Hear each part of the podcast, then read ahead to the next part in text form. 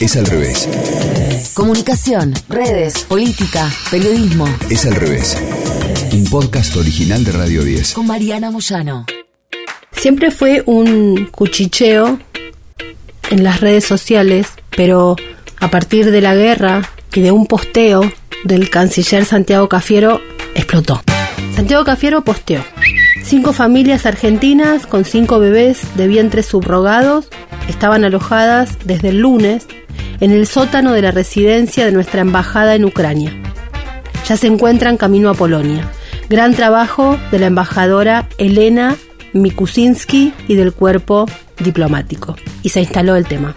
La subrogación de vientres en mujeres ucranianas. Estos cinco matrimonios argentinos habían viajado el último mes a Ucrania porque el nacimiento de sus hijos estaba por ocurrir, algo muy común en ese país, la subrogación. Pero claro, la invasión rusa cambió todos los planes. Ucrania es uno de los países donde la maternidad subrogada está contemplada y regulada por ley. En los últimos años han sido muchísimos los bebés nacidos por este método en este país, porque a pesar de la situación política, las clínicas de reproducción continúan como si no hubiera pasado lo que está pasando. Lo que dicen es que Ucrania es un país que ofrece una gran seguridad legal y además tiene todo el esqueleto de conformación de este procedimiento absolutamente calculado, tanto lo vinculado con la documentación como con el procedimiento médico. Ahora, los requisitos son muy claros y bastante estrictos. Solo una pareja heterosexual casada puede ser candidata a este tipo de procedimiento. Está prohibido para los solteros o las solteras o parejas del mismo sexo, es decir, que la idea de que puede ser algo beneficioso para otros modelos de familia acá no entra. Como mínimo, el padre debe aportar el material genético y es preferible que sean los dos miembros de la pareja los que aporten la carga genética del futuro embrión. Además, hay que demostrar la causa médica de la imposibilidad de la mujer de quedar embarazada. El Código de Familia de Ucrania establece que la gestante tiene prohibido reclamar la maternidad y no tiene ningún derecho sobre el bebé. Se considera que un bebé nacido a través de la gestación subrogada es hijo de los padres genéticos desde que es concebido o por los padres que se someten al procedimiento de este tipo de donación con óvulos donados. Ucrania es uno de los únicos países de Europa donde la gestación subrogada comercial está legalizada para los extranjeros. Según explican, las ventajas legales son que los acuerdos comerciales de maternidad subrogada o de pago se autorizan sin limitación sobre la remuneración a ser recibida por la madre portadora. No hace falta ningún comité especial, no se requiere orden judicial, no es necesario un procedimiento de adopción posterior. El certificado de nacimiento se expide a nombre de los futuros padres, directamente, de inmediato apenas nace el bebé. La madre de gestación no tiene ningún derecho legal a ser considerada como madre legal del niño que dio a luz, durante su participación en el programa de alquiler de vientres. Solo los padres genéticos se consideran destinados a ser padres legales del niño nacido por la madre gestacional.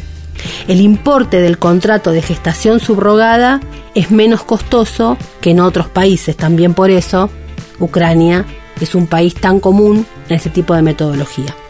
En Ucrania las mujeres son 3.6 millones más que los hombres, es decir, son el 53.6% de la población de los 45 millones que viven en Ucrania. El 17% de las personas de ese país viven en zonas rurales y tienen un nivel bastante bajo de ingresos. Hay 600.000 madres solteras en Ucrania y son las candidatas más probables para convertirse en gestantes. Pero no son solamente ellas. Las mujeres de familia también quieren participar en los programas de alquiler de vientres, con el permiso de sus maridos, claro. Teniendo en cuenta la pobreza global de Ucrania, estos casos no son excepcionales. Las fuentes de búsqueda de sustitutas en Ucrania son en general ginecólogos, médicos de familia, maternidades u otros médicos. También hay encargados regionales que van buscando y mantienen la base de datos de madre sustituta actualizadas, con la ayuda de los médicos locales. En ese país hay más de 30 clínicas y Ucrania es uno de los pocos países del mundo donde la gestación subrogada está así de garantizada y así de reglamentada por la ley. En otros países europeos decidieron no utilizar este método del tratamiento de la infertilidad. Por ejemplo, en Alemania el Tribunal Federal Supremo del país aprobó la ley que prohíbe la gestación subrogada en su territorio. El procedimiento cuesta aproximadamente 5.000 euros en promedio. Esto incluye 45 días de alojamiento y hay 3.000 euros de compensación por parte de las empresas en caso de que ese embarazo resulte de mellizos. El costo de esta práctica es casi la mitad que en Estados Unidos. Y es por eso que incluso llegan a Ucrania parejas de los propios Estados Unidos.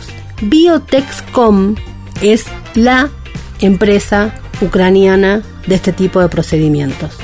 En los últimos 10 años se ha transformado en una de las mayores del sector. Tiene un potencial de crecimiento inmenso porque cada vez más parejas van a buscar un vientre subrogado. Van de Latinoamérica, Estados Unidos, otros países de Europa, incluso China. Explica el director de Biotexcom, Albert Tosilovsky, que está investigado por presunto delito de trata y fraude. Es al revés. Entre los logros de la empresa es que en el año 2020 gestionaron cerca de 500 nacimientos y vaticinan que cuando la pandemia termine definitivamente la cifra se disparará. Dicen que se va a multiplicar no por 10 ni por 100, sino por 1000 de aquí a 10 años. Cuando uno entra a la página de Biotexcom, encuentra opciones de subrogación.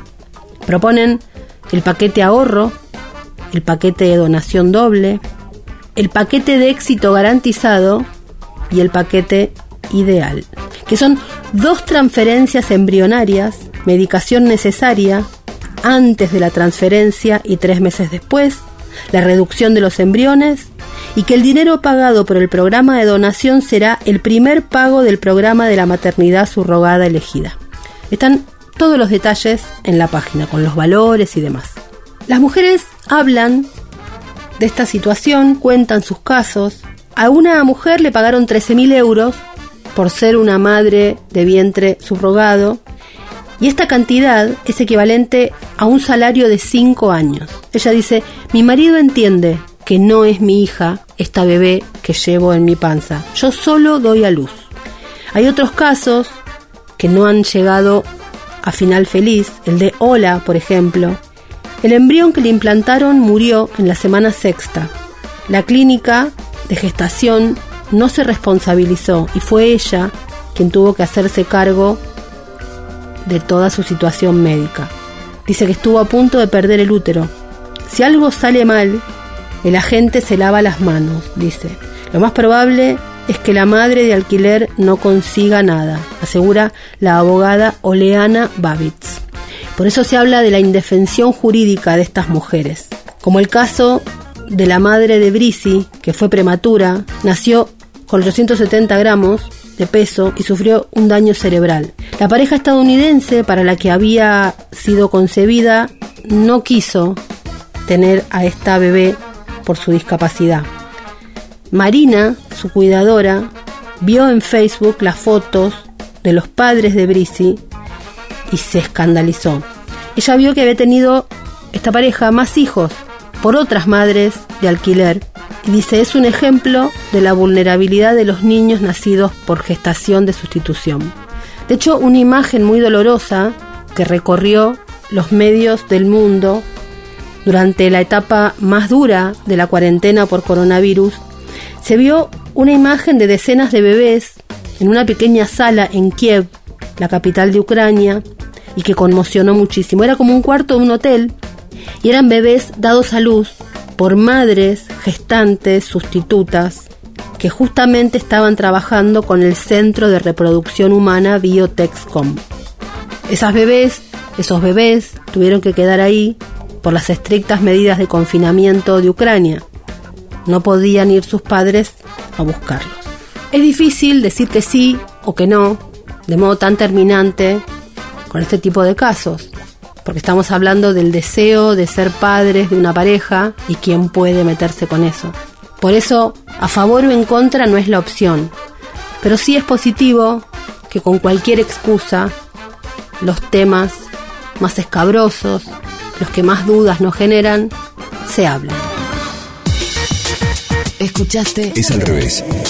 Un podcast original de Radio 10. conducido por Mariana Moyano. Si te gustó, seguimos con la opción seguir. Coordinación y producción de contenidos. Sebastián Pedrón. Marcelo Figueroa. Fernando Candellas. Martín Castillo. Locución. Delfina Cianamea. Mariana González. Gráfica Franco Gauna. Edición. Jorge de Tesanos. Nos escuchamos en el próximo episodio. Es al revés.